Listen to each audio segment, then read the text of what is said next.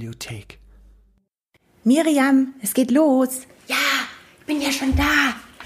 Eins, zwei, drei. Hallo. Wir begrüßen euch ganz herzlich zu einer neuen Folge Bücheralarm. Diesmal hier von uns aus der Stadtbücherei Hofheim. Ich bin die Miriam. Und ich bin Verena. Und wenn ihr euch fragt, Hofheim, wo ist denn das? Hofheim am Taunus ist eine kleine, schöne Stadt in der Nähe von Frankfurt mit ganz viel Grün drumherum. Und vor allem mit ganz vielen lieben, netten Menschen, die oft und gerne zu uns in die Stadtbücherei kommen. Ja, und das Besondere ist, dass wir ja bald zusammen mit diesen Menschen und all unseren Büchern, CDs, Zeitschriften und Spielen umziehen in ein niegelnagelneues, schönes und modernes Gebäude. Und darauf freuen wir uns schon total. Ja, aber wir sind auch mega aufgeregt, denn das wird eine richtig große Sache, gell, Miriam? Ja. Apropos neu, heute machen wir ja auch was Neues, stimmt's? Oh ja, wir machen zum allerersten Mal einen Bücherpodcast und zwar für euch. Aber wir machen den Bücherpodcast nicht alleine, oder? Nee, dafür brauchen wir natürlich richtige Kinderbuchexperten. Und wo finden wir die denn in Hofheim vielleicht? Natürlich an unseren Schulen und da direkt in den Klassenzimmern. Du sagst es. Denn das hier wird ein Bücherpodcast von Kids für Kids. Und diesmal unterstützen uns die Kinder der Klasse 4a aus der Steinbergschule. Und die haben einen tollen Büchertipp für euch. Wollen wir da mal reinhören? Auf jeden Fall. Wir haben jetzt genug gequatscht. Jetzt schalten wir direkt mit dem Mikro ins Klassenzimmer. Aber Vorsicht, jetzt kann's laut werden. Oh ja! Jetzt gibt's was auf die Ohren! Hallo, wir sind die Klasse 4a in Hofheim in der Steinbergschule. Wir machen mit der Stadtbücherei ein Podcast zu einem Buch. Wir stellen euch das Buch Baku und der weiße Elefant vor.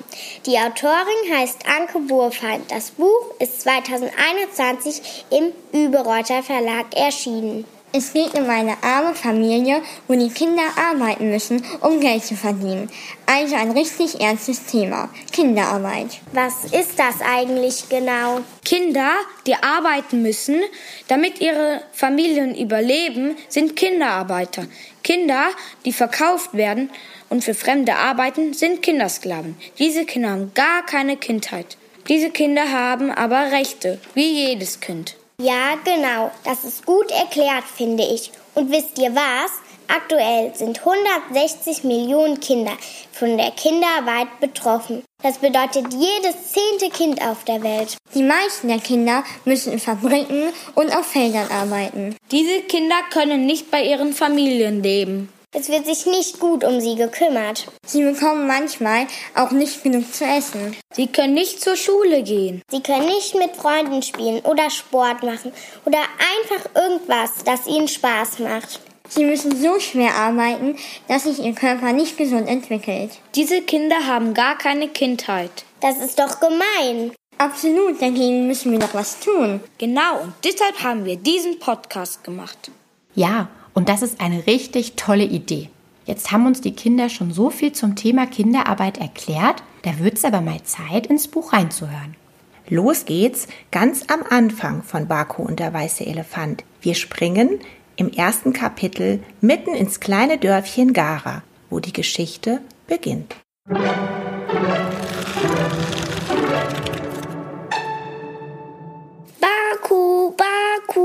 Leichtfüßig hüpfte Suche den kleinen Trampelpfad entlang. Sie wollte ihren großen Bruder noch vor Einbruch der Dunkelheit abholen. Baku war mit seinen Freunden aus dem Dorf schon den ganzen Nachmittag beim Fußballspielen. Sie lief an den ärmlichen Hütten vorbei, die im warmen Licht der Abendsonne heimelig wirkten. Gara, so nannten die Dorfbewohner liebevoll dieses kleine Fleckchen Erde, auf Hindi klang das fast wie das Wort Zuhause. Und weil sich alle Dorfbewohner hier zu Hause fühlten, hatte auch noch keiner von ihnen jemals Gara verlassen. Suri nicht, ihre Mutter Sarala, ihr Vater Kasi und ihr großer Bruder Baku auch nicht. Suri liebt ihren Bruder. Er war schon zehn und er hatte immer die besten Ideen, sodass ihr nie langweilig wurde. Es sei denn, er war mal wieder beim Fußballspielen. Der Fußballplatz lag etwas außerhalb und war eigentlich nur ein plattgetretenes Feld mit zwei Toren aus dünnen Baumstämmen, die die Dorfjungen in die Erde gerammt hatten. Den Ball hatten sie sich aus alten Stofffetzen selbst gebastelt. Schon von weitem rief Suri. Baku, Baku, du sollst nach Hause kommen. Baku sah seine kleine Schwester fröhlich auf ihn zuhüpfen. Ja, ich komme gleich. Er verabschiedete sich von seinen Freunden und lief Suri entgegen. Noch etwas außer Atem legte er den Arm um Suris Schultern. Gemeinsam gingen sie zurück durch das Dorf nach Hause. Und, weißt schon, was es zum Abendessen gibt? Ich habe einen riesen Hunger. Hm, bis eben war noch nichts im Topf außer Wasser. Oh Mann, das klingt gar nicht gut. Aber Mama hat schon mal das Feuer angemacht. Und wo will Mama jetzt noch was zu essen herkriegen? Naja, Mama hat gesagt, dass vielleicht. Das was? Baku blieb abrupt stehen, beugte sich zu Suri runter und hielt sie an beiden Schultern fest. Dass Papa kommt und was zu essen mitbringt? Seine Stimme klang lauter, als er eigentlich wollte. Sie nickte leicht. Baku ließ seine Schwester los und kickte wütend eine Dose weg, die auf dem Weg lag. Papa bringt schon lange nichts mehr mit. Schweigend setzten sie ihren Weg fort. Baku? Ja, was denn? Baku hatte sich wieder etwas beruhigt. Er hatte so einen Bärenhunger, dass er nichts anderes als Essen denken konnte. Papa geht doch arbeiten, oder? Ja. Und wohin geht er zum Arbeiten? Auf Baustellen. Und da verdient er auch Geld. Ja. Und warum kauft er uns davon kein Gemüse? Jetzt platzt es wütend aus Baku heraus. Weil er spielt, Suri, deshalb. Vor lauter Wut versetzte Baku der nächsten Dose einen derartigen Tritt, dass sie im hohen Bogen im Straßengraben auf einem Müllhaufen landete. Aber ich spiele auch und brauche kein Geld. Suris Stimme überschlug sich, so verärgert war sie. Baku schaute sie von der Seite an und konnte sich ein Grinsen nicht verkneifen. Seine Schwester war zu süß, wenn sie sauer wurde. Nein, das meine ich nicht. Und du spielst auch die ganze Zeit. Manche Erwachsene spielen mit Geld und manchmal verlieren sie es dabei. Das nennen sie Wetten oder eben Spielen. Komm, lass uns jetzt zu Mama gehen. Wetten ist ein doofes Spiel.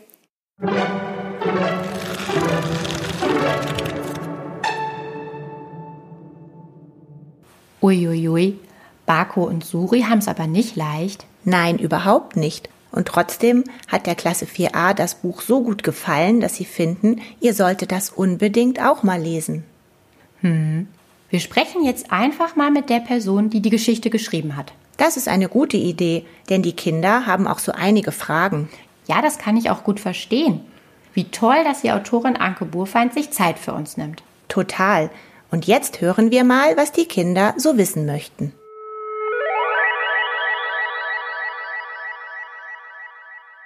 Ein herzliches Hallo an all die Podcasterinnen und Podcaster aus Hofheim.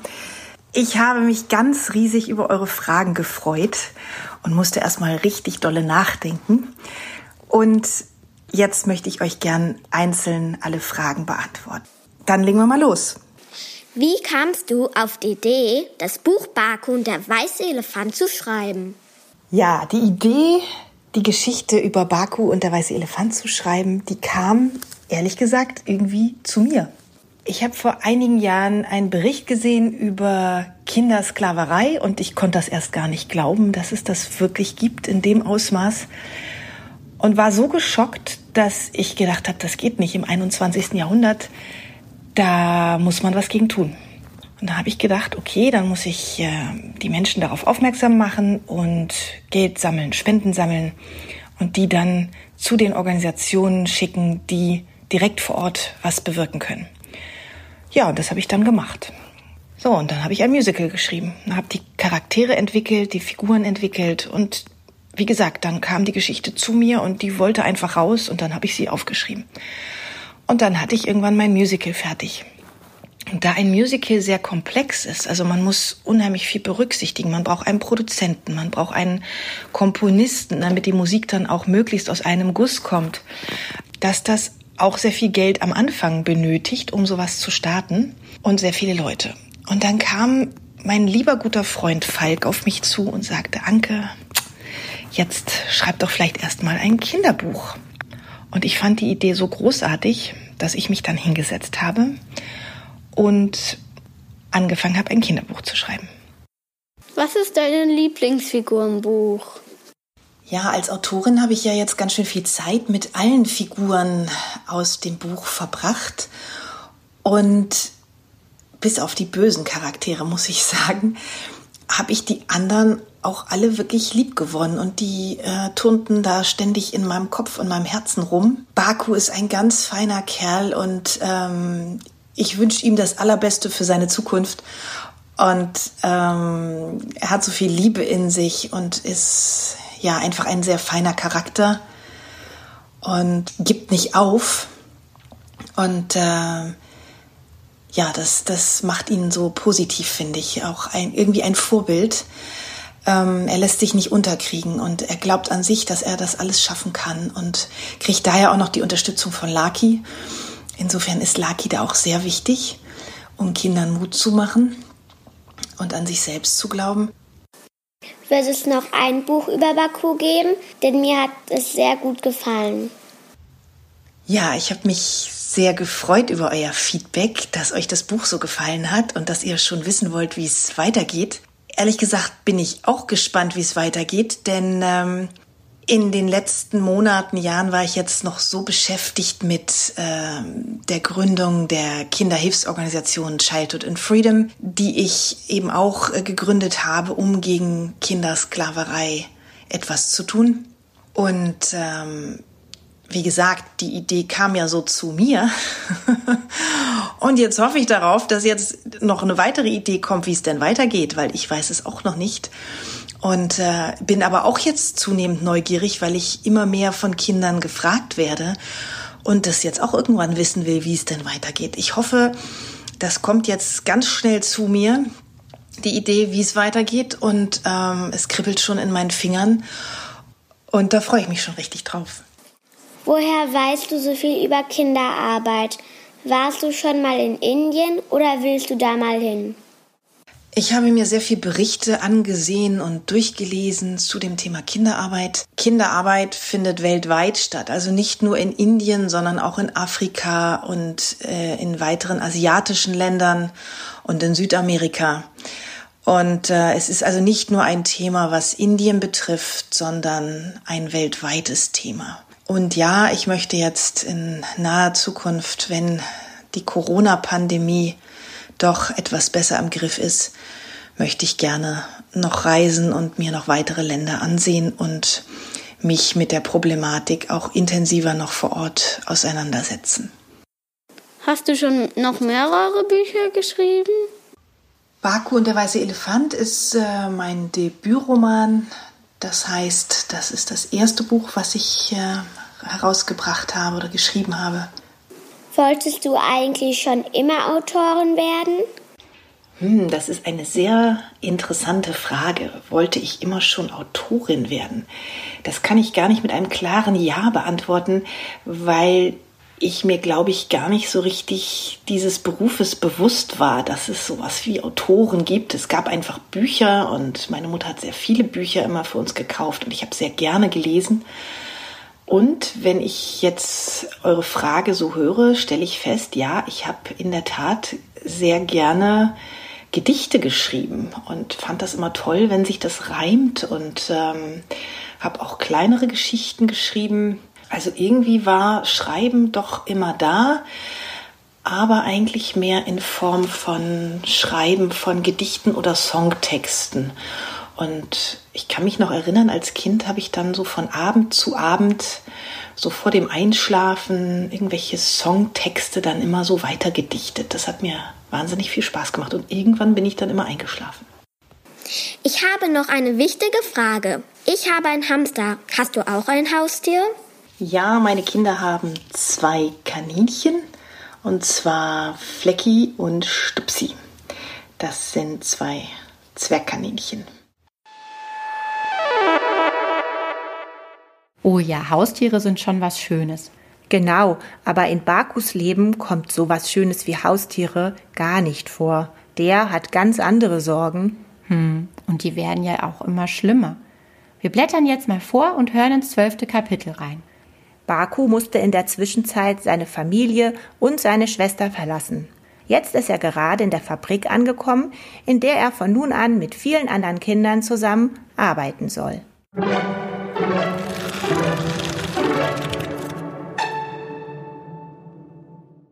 Ein kleiner karger Kellerraum tat sich von den Kindern auf. Nur durch ein schmales Fenster oberhalb der Tür fiel spärlich etwas Licht herein.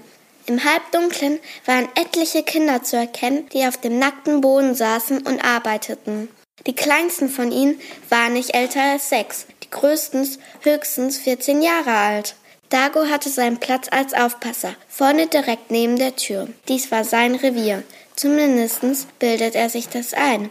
Nun stellt er sich wichtig tuerisch vor die Kinder und sprach so laut, als wären alle schwerhörig.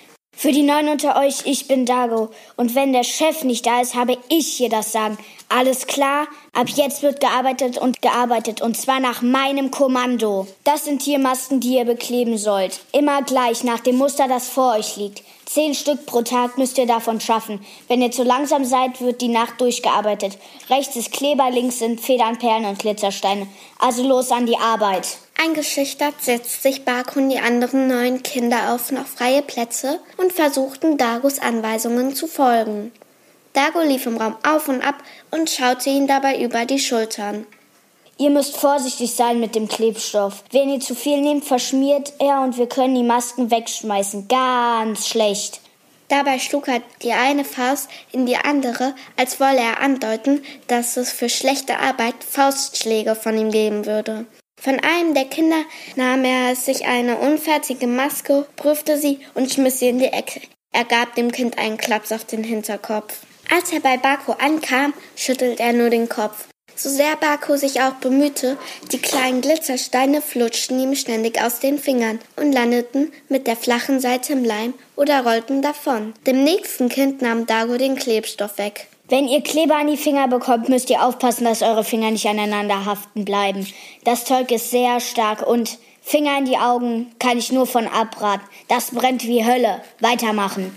Plötzlich ging die Tür auf und ein Mädchen trat herein. Anmutig, schön und in feine Tücher gehüllt, wirkt sie, als käme sie aus einer anderen Welt, aus einem Märchen wie Tausend und eine Nacht. In diesem Moment war es in Baku geschehen. Er ließ alle Glitzersteine und Perlen auf einmal fallen. Dago wusste gar nicht, wohin er zuerst gucken sollte. Zu dem Mädchen oder zu den Glitzersteinen und Perlen, die nun allesamt über den Boden rollten. Er entschied sich für das Mädchen, denn es war Leila, die Tochter des Fabrikbesitzers. Dagos Gesicht lief rot an. Schnell verbeugte er sich vor ihr.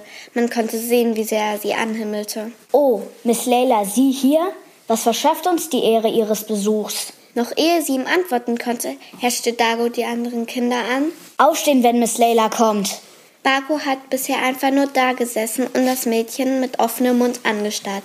Sie schien etwas älter zu sein als er und war definitiv der erste Lichtblick, seit der Karak verlassen hatte. So etwas Schönes habe ich in meinem ganzen Leben noch nie gesehen, durchfuhr es ihn, und ihm wurde ganz schwindelig. Wachgerüttelt durch Dagos Gebrüll sprang er nun auf und begrüßt Leila höflich im Chor mit den anderen Kindern.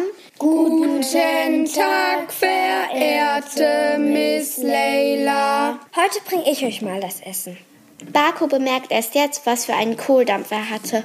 Alle Kinder holten sich eine Schüssel aus dem Regal und stellten sich an.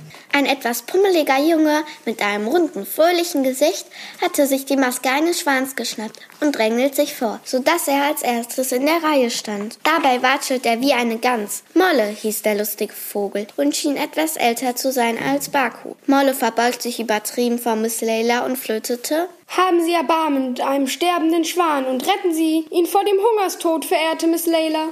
Leila prustete los vor Lachen und steckte die anderen Kinder damit an. Sie verteilt immer noch kichernd die Suppe auf die Schüssel in die Kinderhänden. Als Baku an der Reihe war, schaute sie ihn interessiert an und lächelte. Baku lächelt schüchtern zurück. Dago gefiel das ganz und gar nicht. Weitergehen, schnauzte er Baku an und schob ihn zur Seite. Währenddessen schaufelte Molly die Suppe so schnell in sich hinein, dass er sich noch während des letzten Kindes sein Essen von Leila bekam, wieder hinten anstellte und Leila erneut seinen Teller entgegenstrecken konnte. Molle, da bist du ja schon wieder. Du hast aber auch immer Hunger für zwei. Du musst später viel Geld verdienen, um satt zu werden. Was willst du denn später mal werden? Ich möchte ein Clown werden. Jetzt wurde es zu bunt. Er drängelt sich an Molle vorbei und sagte, während er Leila anlächelte und ihr eine Schüssel reichte, abfällig zu Molle. Das bist du doch schon. Nein, ein richtiger Clown. In einem großen Zirkus mit so einer roten Nase und riesigen Schuhen, über die der Clown immer stolpert, mit einer Blume, aus der Wasser spritzt, wenn man sie drückt. Und warum ausgerechnet ein Clown? Weil ich es liebe, wenn die Menschen lachen. Und später in diesem Kapitel fragt Leila dann Baku, was er mal werden möchte. Wir hören wieder rein. Baku war völlig perplex, dass Leila ihn ansprach. Auch die anderen Kinder schauten ihn neugierig an. Ich will Arzt werden. Wieso das denn? Weil ich kranken Menschen helfen will. Dann hast du ja nur mit kranken Aussätzigen zu tun und steckst dich womöglich sogar noch an. Außerdem sind die meisten von denen doch arm und können einen Arzt gar nicht bezahlen. Ich würde genug verdienen, um meine Familie satt zu kriegen und meine Kinder in die Schule zu schicken. Wo ist denn deine Familie jetzt? Meine Eltern und Suri sind zu Hause in unserem Dorf Gara. Ist das weit weg von hier?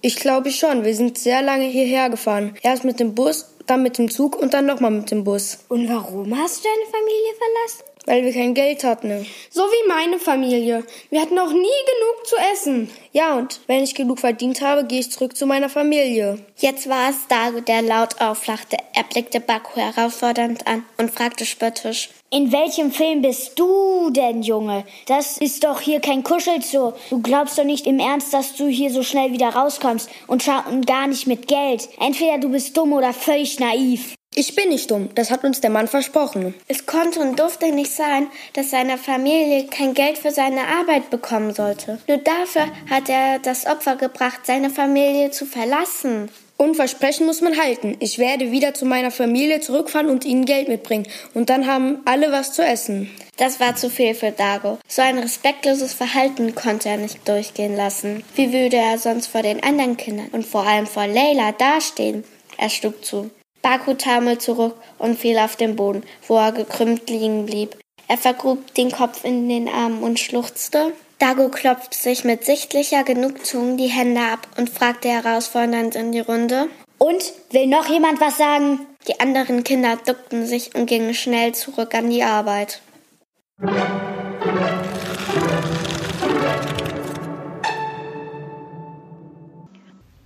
Das geht ganz schön unter die Haut. Da frage ich mal die Klasse. Erzählt doch mal, wie war denn euer erster Eindruck, als ihr das Buch bekommen habt? Habt ihr da so eine ernste Geschichte überhaupt erwartet?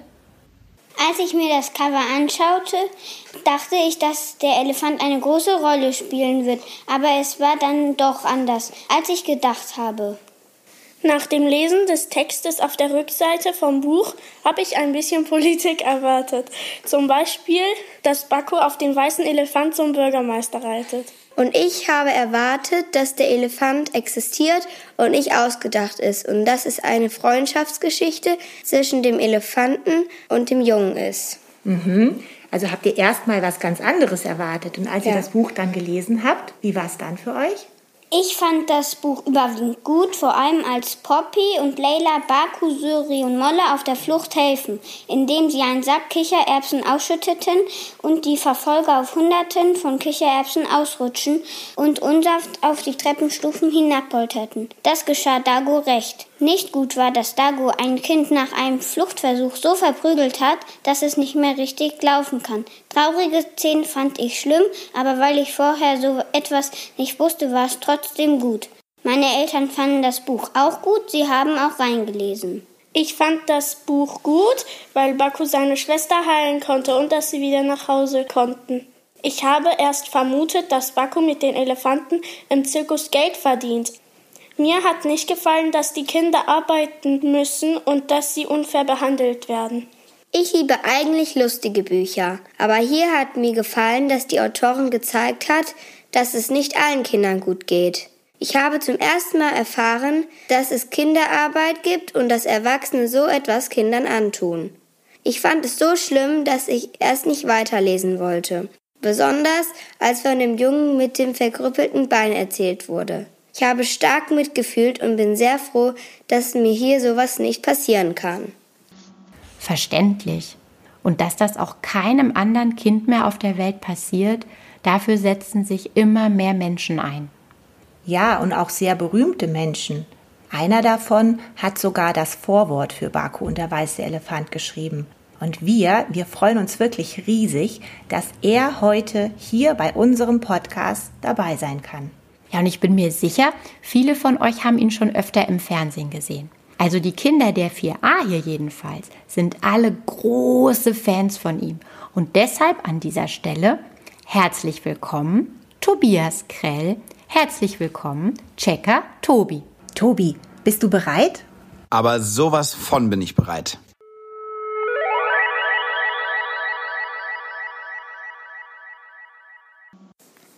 Ja das Buch Baku und der weiße Elefant gelesen. Hat es dir gefallen? Genau, ich habe Baku gelesen und äh, es hat mir sehr gut gefallen, beziehungsweise teilweise ist es natürlich auch alles nicht so schön, was da beschrieben wird. Es geht um Kinderarbeit, aber ich finde das Buch total toll, so kann ich es vielleicht sagen, weil es einfach so ein wahnsinnig wichtiges Thema ähm, behandelt und weil in der Geschichte ganz viele Dinge vorkommen, die ich an guten Büchern mag, nämlich äh, Fantasie und ähm, tolle Hauptfiguren und, äh, und, und, und mutige Geschichten und so weiter. Und deshalb finde ich, dass Baku ein ganz wichtiges und ganz tolles Buch ist und deshalb habe ich auch total gern das Vorwort geschrieben. Du engagierst dich ja bei UNICEF gegen Kinderarbeit. Warum?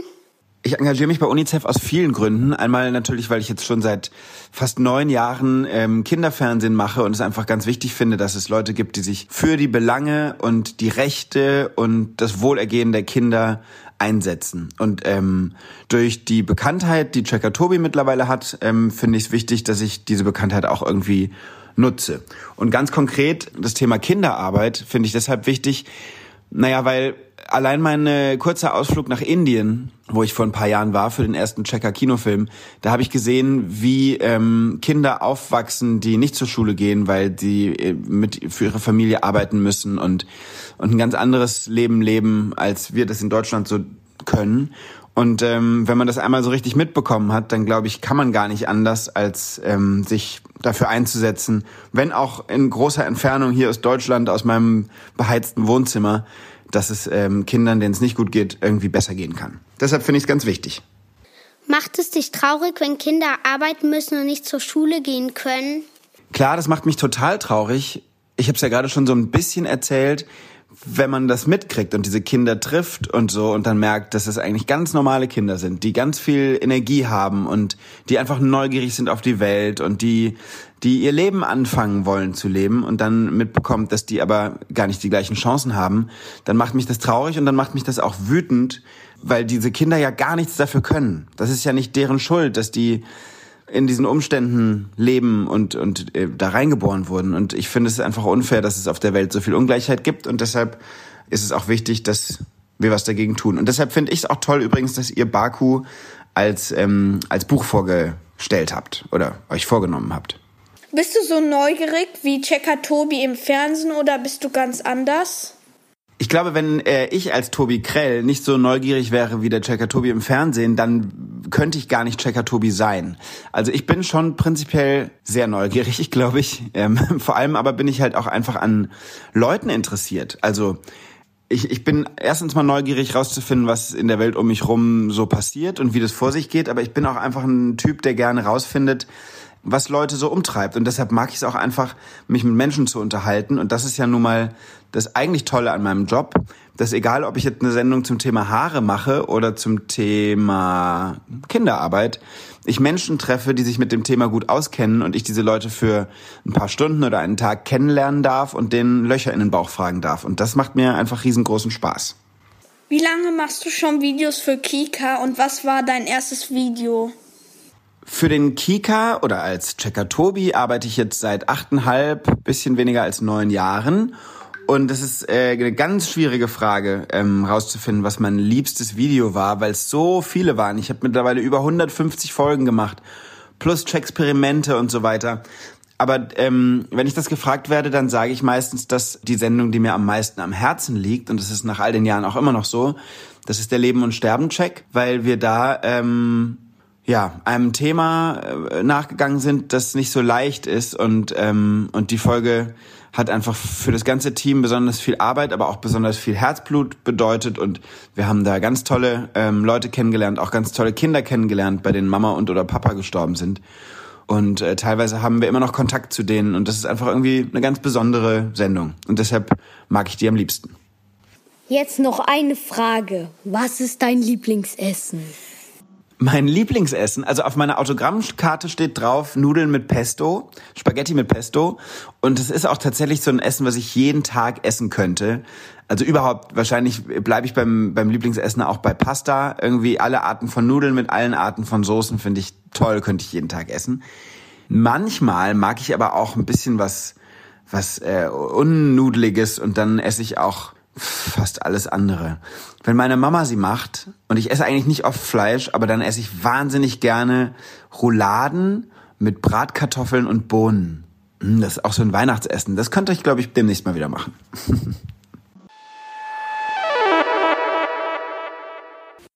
Oh ja, das klingt lecker. Ich krieg schon richtig Hunger. Aber bevor wir nun langsam mal zum Ende kommen, müssen wir uns auf jeden Fall noch mal bedanken. Danke an Anke und Tobi, dass sie hier mitgemacht haben. Ja, und ein dickes Dankeschön natürlich an die Klasse 4a. Sie haben das so toll gemacht. Das war ein richtig spannender und ganz besonderer Lesetipp für euch. Schaut doch einfach mal bei euch in der Stadtbücherei nach Baku und der weiße Elefant. Auf jeden Fall gibt's das Buch auch im Buchhandel zu kaufen. Ja, oder ihr nehmt an unserem Gewinnspiel teil. Ähm, schickt uns da einfach eine E-Mail mit dem Stichwort Bücheralarm an stadtbücherei.hofheim.de. Denn unter all unseren Zuhörern verlosen wir drei Bücher. Und wenn ihr vielleicht noch mehr über das Thema Kinderarbeit wissen möchtet oder euch da sogar engagieren wollt, dann findet ihr zusammen mit euren Eltern viele Infos und Tipps auf der Homepage von Anke Burfeind. Die Adresse lautet www.childhoodinfreedom.org. Verena, haben wir jetzt noch irgendwas vergessen? Ich glaube nicht. Na dann, also mir hat's richtig Spaß gemacht. Ich freue mich schon auf die nächste Folge Bücheralarm. Ich auch. Und vielleicht seid ihr ja auch wieder dabei. Das wäre toll. Fände ich auch. Bis dahin verabschieden wir uns zusammen mit den Kindern der 4a von euch. Bis zum nächsten Mal.